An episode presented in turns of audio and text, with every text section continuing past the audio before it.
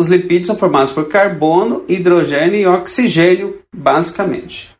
O carbono e o oxigênio vão se recombinando nessas transformações, formando o gás carbônico. E o gás carbônico é tóxico para o nosso organismo, então nós jogamos para fora através dos pulmões, exatamente, nós expiramos o gás carbônico. Então, grande parte da minha gordura vai sair por onde? Via expiração. Outra parte da nossa gordura vai ser eliminado via urina, via suor, às vezes até nas fezes, dependendo da composição de água que esteja nela. Então, as nossas gordurinhas, resumindo, ou saem pela expiração, ou é transformada em água e sai via urina e via suor.